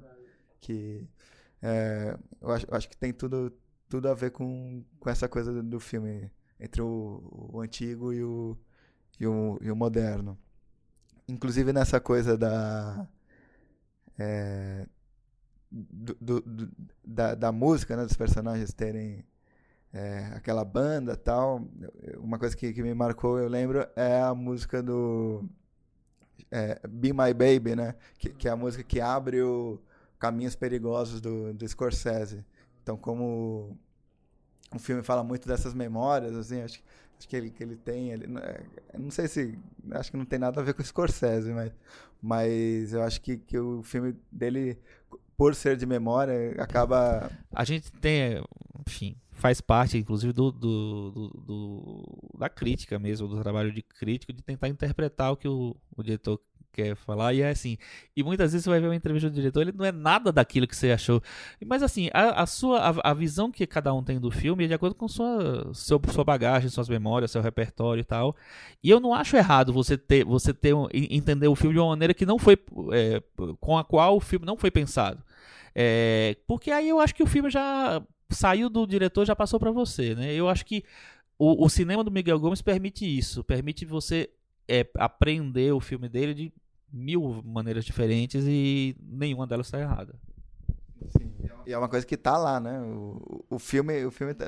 E eu acho que o, o, fato dele ser muito inventivo, na verdade, talvez seja a principal qualidade assim do, do, do cineasta de imaginação muito aberta, é que ele dialoga com todos os outros filmes. Então é. Acho que tem a ver com o Scorsese, né? o Miguel Gomes tem a ver com todo mundo. Isso é que é o legal dele. Que nem você falou que tava em Curitiba ele, a Lucrécia e o Kleber Mendonça. Pô. É. Eu tava aqui, eu fiquei, eu parei nessa sua frase, eu fiquei três minutos pensando em relação, na relação entre os três. Porque há, né? A gente, a gente consegue construir, o cinema dele é tão expansivo assim que a gente consegue construir eu acho que entre os três, por exemplo, a, a... Uma relação que eu posso fazer é que o Kleber adotou o mesmo bigode que o é, Miguel o adotava. Não, tem o bigode. Mas ó, os três dão uma importância muito grande pro som, né? Pro som narrativo, pro som ambiental. Ah, eu sei que a Lucrécia tá filmando o novo dela, é o Rui Poças, o diretor de fotografia. Né? Então, é, enfim, são relações infinitas. Eu acho que o, o Miguel consegue dialogar com tudo. E quando o, o, cinema é de invenção, eu acho que ele dialoga até com os antagônicos a ele. Né? Porque ele, ele abre a imaginação do espectador. Então, é, é mesmo quem vem depois daquele filme é antagônico a ele, você acaba construindo relações, né? Enfim. Tem uma frase que ele fala aqui, que ele, é, na, na entrevista que eu fiz com ele, que ele fala assim, que é... Hoje eu percebo que as pessoas fazem um demasiado esforço para ser, fiel, é, ser fiéis aos fatos. Mas eu acho que no cinema existe espaço para tudo, existe espaço para ficção. Então, é, isso que eu acho genial. Assim, ele não quer dar uma palavra final sobre nada. Então, ele lança as ideias e você que compre do jeito que você quiser, entendeu? Então, eu acho que pode ter Scorsese mesmo ali. Acho pode, pode ser uma, uma referência. é, não precisa ter uma, ter uma referência muito direta, só usou a música, pode ser. É porque tudo bem, tudo bem que Be My Baby deve ter tido É. em mil filmes, né? Mas, mas enfim, talvez nenhum tão importante quanto o Caminhos Perigosos. É, nesse, ne- nesse evento que, que teve é, de roteiro também tava o Karim Ainus, que eu acho que, que também é um cineasta importante. Tinha o Guilherme Arriaga e o Carlos Reigadas. Então, acho que quem, quem pôde ver esse Show de bola. workshop de roteiro. Por exemplo, aquele começo, ó, tá vendo? Você me forçou a ficar pensando em relação agora. Mas a- aque- aquele começo daquele do, aquele querido mês de agosto, com aquelas músicas. É, Permita-me, bregas, né? Tocando aqueles caras. Tem muito a ver com o que o Karim gosta também, né? É um, enfim. Aquele querido mês de agosto. um Aquele dia querido mês de agosto termina com o Nelson Ned. Não sei se vocês lembram. É, né? É, Mas tudo passa. é muito carinho isso aí, né? É Só muito falta carinho o caminhão sair andando, assim. Bom, Não, tem o caminhão andando de diversos momentos ali, né? Aquele querido mês de agosto. Caminhão vermelho ali. Inclusive, um, um comentário da minha mãe foi: Olha, parece o Brasil. pois é. Eu não lembro qual foi o filme que eu vi esses dias que era uma coisa. Não sei se era América Latina, ou era África, ou era, sei lá, uma. O Brasil parece com muita coisa, gente. Parece com muita coisa. Enfim. é, já perdi o que eu ia falar aqui, esqueci. Mas- Eu tava procurando alguma coisa. eu tava procurando, mas eu me perdi, eu terminei, não, não lembro mais direito o que é. Mas, mas pegando esse gancho do, do, do Brasil, acho que a gente, a gente pode ir pro As Mil e Uma Noites. Porque no As Mil e Uma Noites há diversas referências ao, ao Brasil, né? Eu acho que no Aquele Querido Mês de Agosto também tem. Tem ali um, um dos cantores com a camisa do Brasil, etc. Ah, No Aquela Que Merece eu não, não me lembro. Mas no As Mil e Uma Noites eu acho que é, que é algo mais presente. é essa, essa ligação com, com o Brasil, principalmente com, com a música brasileira. Tem Ney Mato Grosso, tem o- os Novos Baianos.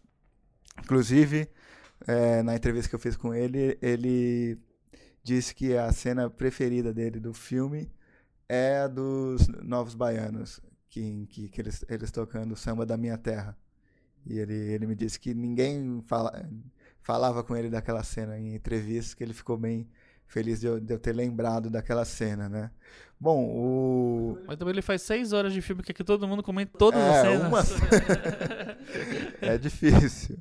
Mas, é, an- antes da gente entrar no As Mesmas Noites, eu, é, se, é, se o Chico pudesse falar rapidamente do, do Redemption também, porque, porque Ah, eu não, não lembro Você não lembra direito do- muito? Do, Redemption. Eu vi depois da mostra, eu vi em casa, mas eu lembro pouco. São cartas, né? é, é uma espécie de cartas narradas em- É, em, voz off, É, né? Eu não lembro direito, não. Sim. Vou, vou pedir perdão. Não, tranquilo.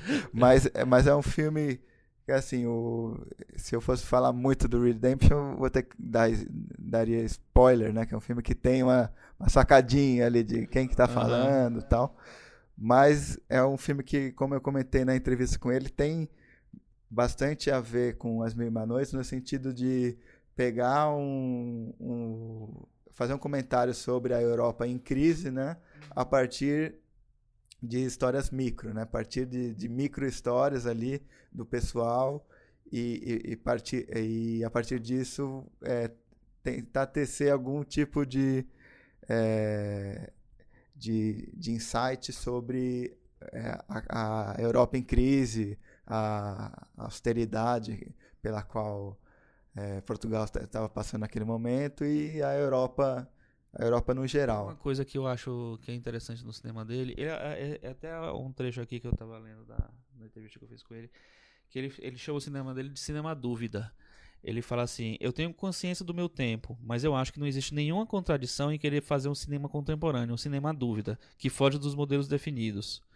É, e eu acho que é, essa preocupação que você lembrou do, e que o Ivan já falou de falar das crises, da, né, que está sempre no, no cerne do cinema dele, ele fala de, de uma maneira que eu acho que dos outros cineastas não falam. As pessoas dão um peso muito grande para o que está é uma coisa, uma seriedade muito grande, assim, ele consegue falar com humor, com, cantando música e, e sabe, e colocando as, a câmera nos, nos lugares mais, menos prováveis.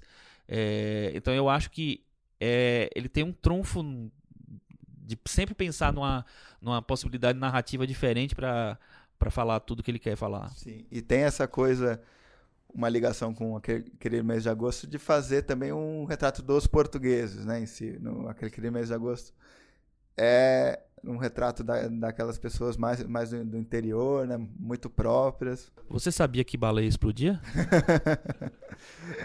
Inclusive o, o, Vasco fala que uma, uma das um dos grandes desafios dele foi fazer o som da, daquela cena. Ah, é, imagino. da baleia. Sim, essa aí. Ah, eu não sei. Quando ele vier pro Brasil aí, falarei de novo com ele, terei um maior prazer. Será o, o tema do próximo workshop. Verdade. Mas, assim, o As Mil e Uma Noites, ele, ele foi dividido em três volumes, né? O, o Inquieto, O Desolado e O Encantado, né? E, e são realmente é, filmes é, que, que têm um, um, caráter individual, não, não precisam necessariamente serem vistos é, é na sequência, não, não fazem aquele elo é, entre si, né? Porque muita gente, quando viu o, o, primeiro, que tem ali uma, uma história do, do, do Miguel é, como diretor e com a equipe, é, é, pensou que, que haveria ali um, um fechamento de ciclo, talvez no, no, no, terceiro. Mas ele faz o oposto disso, né? Ele, ele, é, a maneira como ele montou os filmes vai justamente num caminho de, de dar uma particularidade muito grande àquilo. E eu acho que é, que é um, um diferencial nesses filmes de episódios, né? Que geralmente tentam fazer uma formulinha que, que se encaixa ali, ali no final. E, ele falou que não, não precisava ver na sequência. O próprio Miguel falou, né? É, sim. Mas ó, eu vou, vou fazer uma pergunta para vocês dois. Pouco saindo, mas dentro disso, assim, vocês confiam nessas falas de que não, não importa ver, a, ver na sequência? Eu sempre fico cabreiro com isso, porque falo, ah, por que, que Alguém colocou volume 1 no filme. Quem colocou volume 1 no filme? Por que colocou volume 1 no filme? Isso não importa, entendeu? Eu sempre fico cabreiro com isso. Tanto é que na, na um, um, dos fatores que me impediram de ver os três na mostra foi esse. Os três iam passar juntos no Cinesesc um dia, né? X lá, e eu não ia conseguir estar naquele dia, estar em outras sessões. Aí eu vi o 1 e eu tinha o 3 e ia, passar, ia poder ver o 3 em diversas ocasiões. Não quis, quis ver o 2.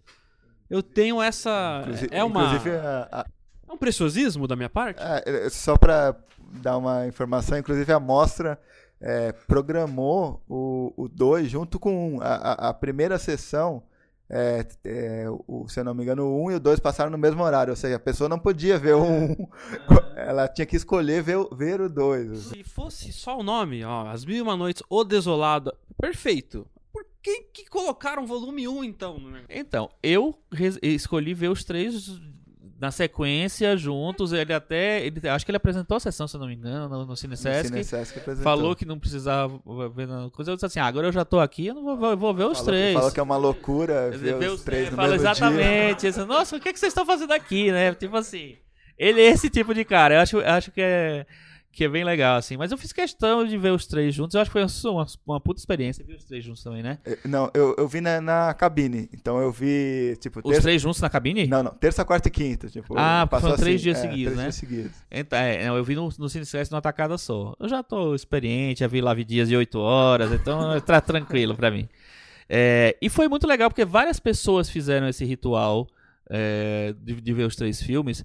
E eu acho legal, assim, por, é, porque assim, como os três filmes são, são têm ritmos, tons e formatos bem particulares em relação um ao outro, é, ver esse conjunto assim que às vezes não nem faz tanto sentido talvez né porque eu acho eu acho para mim o 2 uma comédia. É uma comédia para mim o 1 um é um filme de crise é um filme analisando a, cri a crise europeia econômica e tal não o impacto disso e o 3 é um filme é um, um cinema de autor experimental né passarinhos né e tal e são três filmes que, assim, eu acho eles, eles fazem sentido, mas eles também podem. Então talvez, talvez ele esteja certo, talvez não era para ver tudo junto. Mas eu acho, eu acho legal fazer essa, essa, essa imersão mesmo, assim, no, no cinema dele. Se tivesse passado o tabu, aquele que me jogou essa cara que merece, eu via tudo também, junto.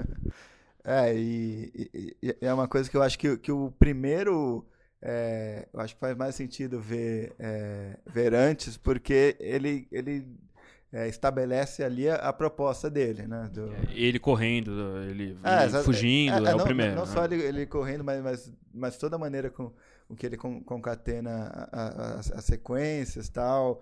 Ele fala que quer fazer um filme pessoal, um filme político, né? E, e que não sabe como, como fazer, fazer os dois. Então acho que, que há ali nesse sentido um, o conceito, né? O que, que tipo de conceito de filme ele está fazendo. Mas depois o 2 e o 3, para mim, não, não importaria, assim. Mas eu vi na sequência também, mas, mas não importaria. Eu acho que são, são filmes bem é, fechados em, em, si mesmo. Então, eu, eu, eu gosto, eu acho que seria volume 1, volume 3, volume 2. De você seria qual? Ah, não sei, eu acho que seria o 2, o 1 um e o 3. E agora o Ivan? Eu vou no 1, um, 2 e 3 também, viu? É. De, é, de todos diferentes, viu? Miguel Gomes. É. é porque eu acho que o, o 3 foi tão detonado pela galera. E, é, e eu gosto bastante da, da, daquele, daquela parte, porque remete é, muito à coisa que eu falei da, da obsessão, né? Que ele tem com certos tipos, né? O, o, como, como ele teve com o Paulo Moleiro naquele aquele mês de agosto e, e nesse é um, uma, uma, uma, obsessão que eu acho que com aves é é uma obsessão com com os caras que, é. que criam aves, né? Com, com, o som propriamente dito, né? Eu acho que tem muito a ver com o, o Vasco Pimentel e, e acho que é um desafio do, do som, né? Porque são pessoas que escutam a, a, aqueles passarinhos de maneira diferente da gente. Pra gente passar no meio daquilo ali, ah, que, que tédio do caramba. Mas, mas, mas o, o, o Miguel Gomes obriga a gente a, a, a entrar na, na, naquele universo de, de pessoas obsessivas. Pode, pode ser é chato, as pessoas podem não, gostar, assim, mas acho que dentro do, do conceito do As Mil Noites tem tudo a ver, porque ele está falando de, é, de, de, um, de um livro é, que tem um, uma personagem obcecada por contar histórias, né? E, e, e que, que não pode parar justamente é, porque senão é, ela morreria, né? Então é, é, um, é um. As Mil Noites tem esse aspecto do prolongamento eterno, né? E, e essa parte para mim é isso. É, como, como a gente vai pegar um fiapo de, de narrativa e, e, vamos explorar até o, até o final. E ele terminar é, com, com, com isso o, o filme, eu acho muito, muito interessante. Assim. Não, acho que o que você falou tem muito a ver com a índole de autor do, do, do Miguel, que você vendo os filmes, lendo as entrevistas escutando o que vocês trouxeram aqui do que ele disse nas entrevistas tal, dá para entender que ele, não sei se obsessivo é a melhor palavra, mas ele, é, ele tem uma hiperatividade criativa que é até difícil de controlar, assim. Então esse lance que você falou do prolongamento, acho que serve também como uma, uma espécie de metáfora pro, mo pro modelo de produção dele, porque a minha impressão quando eu vejo a trilogia é que poderiam ser mil e um filmes, né? Ele poderia não parar nunca se ele quisesse, né? Eu acho que essa, essa, esse lance dele, dele fugir da, da equipe e, e se vira Sherazade e acho que o, negócio, o legal da Sherazade é que a Sherazade era obrigada a contar a história, senão ela morria, né? Então ela tinha que ir emendando uma história atrás da outra. Eu acho que tem a ver com o processo criativo do Miguel isso aí. Acho que ele é um emendador, ele fica ah, indo uma atrás da outra tal. E esse lance dele ser obrigado a fazer, da equipe prender lá, é, é, é, é uma imagem legal para pensar isso também, né?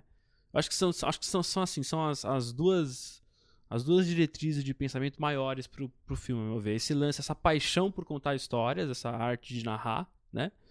E obsessão por narrar. E o lance da crise. Só que eu acho que o lance da crise é interessante, né? Porque, é, para mim, por exemplo, aquele querido Mês de Agosto é um filme que fala muito sobre Portugal.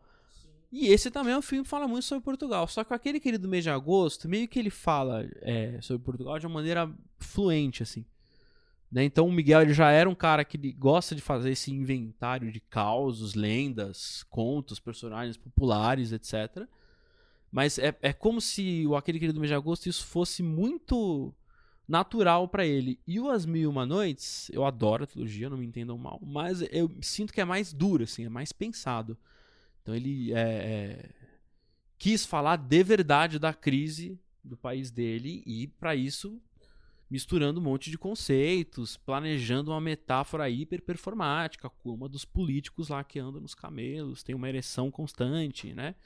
É, é, eu acho que é um filme é um filme mais cabeçudo nesse sentido. Né? Então o flow dele não é tão acho que tão assim tão tão rio, né? Tão tão corrente quanto aquele que mas bom eu adoro. Talvez fique mais concentrado no segundo filme, né? Que é um filme mais fácil de você assistir, tem, é mais marcado o ritmo e tal. É, eu acho que o, o, o 1 e o 3, principalmente, são filmes bem mais abertos, bem mais. Um outro timing, né? Tem outra, outro tipo de coisa. Mas eu gosto também, gosto de todos os, os filmes, assim. Agora, eu, eu, não acho que ele tá. que o momento das Mil e a Noites é o mesmo momento que ele tem no aquele querido de agosto no Tabu, que eu acho que são pra, é, o, é, o grande momento da carreira dele até agora. Vamos ver, né? Vamos ver os sertões que o Adriano descobriu que vai existir. Sim. e aí, é, enfim, vamos ver. Eu não imagino o que, que, que, que ele vai fazer agora. Realmente eu acho é muito difícil pensar em que formato vai ser o filme e como é que vai ser esse, esse projeto. Sertões é a primeira adaptação. É, As Noites, teoricamente, é a adaptação, né? Mas... Ah, não, mas é, é o conceito. Não, exatamente, conceito. exatamente. Mas assim, pegar uma história de outra pessoa e filmar é a primeira vez. Sim, sim. Mas assim, a gente não sabe como ele vai fazer, né? Porque, porque eu acho que é um. Vai que ele pega só o conceito é, também. É, eu né? acho que é mais. Um... Vai que ele transforma. É uma história que, que tem a ver com que pode, o processo pode ter a ver com a adaptação do As Mil Noites. Pegar só o conceito ali. É, mas eu acho que talvez ele tenha alguma obrigação maior, alguma obrigatoriedade maior, porque o Sertões é um autor, é um livro mais mais comercial, vamos dizer assim, no sentido de ser uma obra que foi lançada. As Mil Noites é uma coisa mais de um catálogo de contos, de fábulas, né? Então, não sei nem se tem um autor definido das Mil Noites, né? Enfim. É, eu, acho que o, o Sertões é uma obra mais fechada, tal, talvez seja mais difícil, mas ele vai abrir com certeza. É, não, ele não vai fazer a adaptação quadrada do, do, dos Sertões. Mas o As Mesmas Noites, você estava falando do aspecto político, eu acho que é, é, é, o que menos me chama atenção, vamos dizer assim. Eu, eu, eu, não acho que, que seja um. que ele faça um, um grande panorama sobre a crise europeia como um todo. Eu acho que o, o que pesa mais no, no filme, assim como no, é, nos outros, é o aspecto mais, mais particular da, da vida das pessoas. Não sei se vocês têm essa, essa visão. Assim. É, mas eu acho que no primeiro episódio da, da, das Mil e Noites ele é bem um estudo da crise, impactado num personagem, né, num, sei lá, num casal, né? Mas o, eu acho que ele é bem mais fechado, assim. É, no, depois eu acho que ele meio que abre e mostra como a sociedade está, o país está, enfim, aquelas coisas. Eu lembro que no 2, tô mudando totalmente de assunto, tá? No 2 tem um cachorro, né? Tem, tem. Tem o cachorrinho ganhou a palma canina. Foi, isso é uma palma. Sabe que tem uma palma de ouro pro, pro, pra cachorro em cane, né? E ele ganhou. Tem um momento meio fantasmagórico ali na, na cena final com o cachorro. É, né? exatamente, é. Exatamente. E que, é, tal, me remeteu um pouco como o filme foi fotografado pelo fotógrafo do Joe Apchaptong e tal. Você não ousa nem falar o nome né, do, do fotógrafo do Apchaptong. É. Vou procurar aqui para falar, é, tá? Então, o Chico, vai, o Chico vai falar pra gente. Mas eu achei que, que teria aí um, uma espécie de diálogo do, entre os dois cinemas. Né? Entre Tio Bumi. Entre Tio Bumi. pode ser. E as Mil Uma Noites. Eu acho, que, eu acho que tudo é capaz no cinema do Miguel Gomes. Eu acho que tudo é capaz. Porque ele. Eu acho que ele. Não teria nenhum problema em citar o, o Apichatpong, citar, sei lá. Inclusive o, o Miguel Gomes e o Apichatpong é, são ou foram professores de uma mesma escola na Suíça.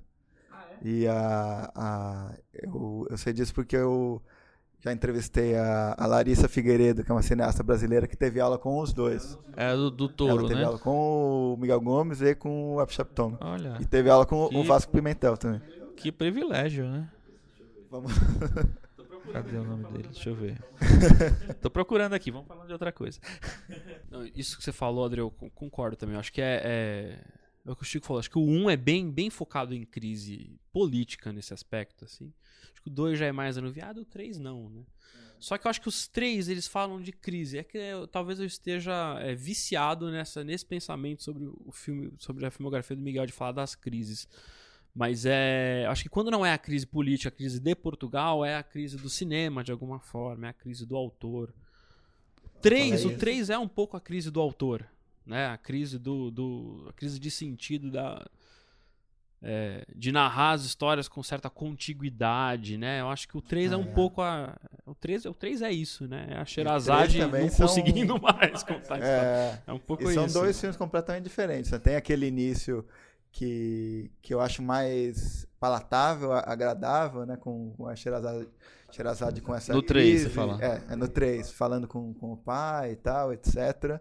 E tem aquela parte do Miguel Gomes, que, Miguel Gomes não, dos Novos Baianos, que eu acho genial, aquela parte que tem os hippies e tal. E depois, assim como no, em outros filmes dele, muda completamente. Você tá vendo a Sherazade ali com, com os hippies e tal, toda alegre, e de repente tem os passarinheiros. O que, que é isso? Realmente, aquela é, me foi um pouquinho difícil de tentar. Ó, o nome do diretor de fotografia é Sayombu Mukdipron. Sayombu Mukdipron. Sayombu. Sayombu é um belo nome, hein? Vou botar no meu filho. Sayombu. é, não sei se quem, acho que é o Rui Posses que vai fazer esse novo aí. Mas é interessante essa interligação de equipes, né? Como vai ter agora com a Lucrécia Martel, né? Você estava falando que, que vai ter o Rui Posses como, como diretor de fotografia. É, acho que é uma, uma troca interessante. Imagina o Miguel Gomes é, conversando com o tailandês, hein? Pra imaginar aquele, aquele plano, aquele take, aquele negócio. mesmo. Um comentário aleatório que me ocorreu também. Esse é bem aleatório, tá, gente? O, a Amazon, vocês estão ligados, né? A Amazon é, ficou anos sondando o Woody Allen lá. Eu quero uma série sua tal, não precisa ter nada. Você pode fazer o que você quiser. Foi exatamente esses termos do contrato. Pode fazer o que você quiser, quantos episódios você quiser, duração que você quiser, tal. O Diário não queria fazer série, não queria fazer TV, tal. Ele aceitou. Fez agora para não me cabe nem, eu não gosto tanto do, da série, mas não me cabe analisar. Só que eu acho assim, isso é um tipo de proposta que você só faz para caras é, com um tipo de, de, de, percepção muito aberta sobre, sobre, sobre cinema e sobre a vida. E eu acho que o, o, o Miguel é um cara para fazer propostas desse tipo, assim. Quando alguém tiver um, uma loucura de, ó, fazer uma. Mas acho que as loucuras são. É, já tá, é, tem, não, né? já tá, é. ele chega pro assim, produtor ele, e fala, ah, quero adaptar o seu. Assim, ele é um tipo de cineasta que eu acho que conseguiria filmar qualquer coisa em qualquer ambiente. É, eu acho que é, é muito esse perfil, né? É, sem pergunta, naquela. É, a mostra faz aqueles conversas com os cineastas tal. Já uma pergunta muito recorrente é assim: é, qual que é o cineasta que você mais admira? Qual que, se você tivesse um bom roteiro, para qual cineasta você dava? Né? E os caras sempre, sempre respondem. Tipo, eu, eu, fui no do Fernando Meirelles, eu lembro até hoje que ele respondeu que ele daria um roteiro pro Paul Thomas Anderson, porque ele acha que o Paul Thomas Anderson pode filmar qualquer coisa. E acho que é o Total, né? Não, é o momento em que o cineasta se mostra mais humano. Fala, não, quem que você admira? O ponto PTA. E o. Eu acho que o Miguel Gomes é um, um, um cara para figurar nesse tipo de respostas. É um cara que pode filmar qualquer. Ele não tem assim. Eu não consigo conectar o Miguel Gomes a temas específicos. Eu acho Ah, que ele. conectou a crise, A né? invenção dele é maior do que. É. É muito amplo, É, né? mas é, é, a invenção dele é maior do que isso.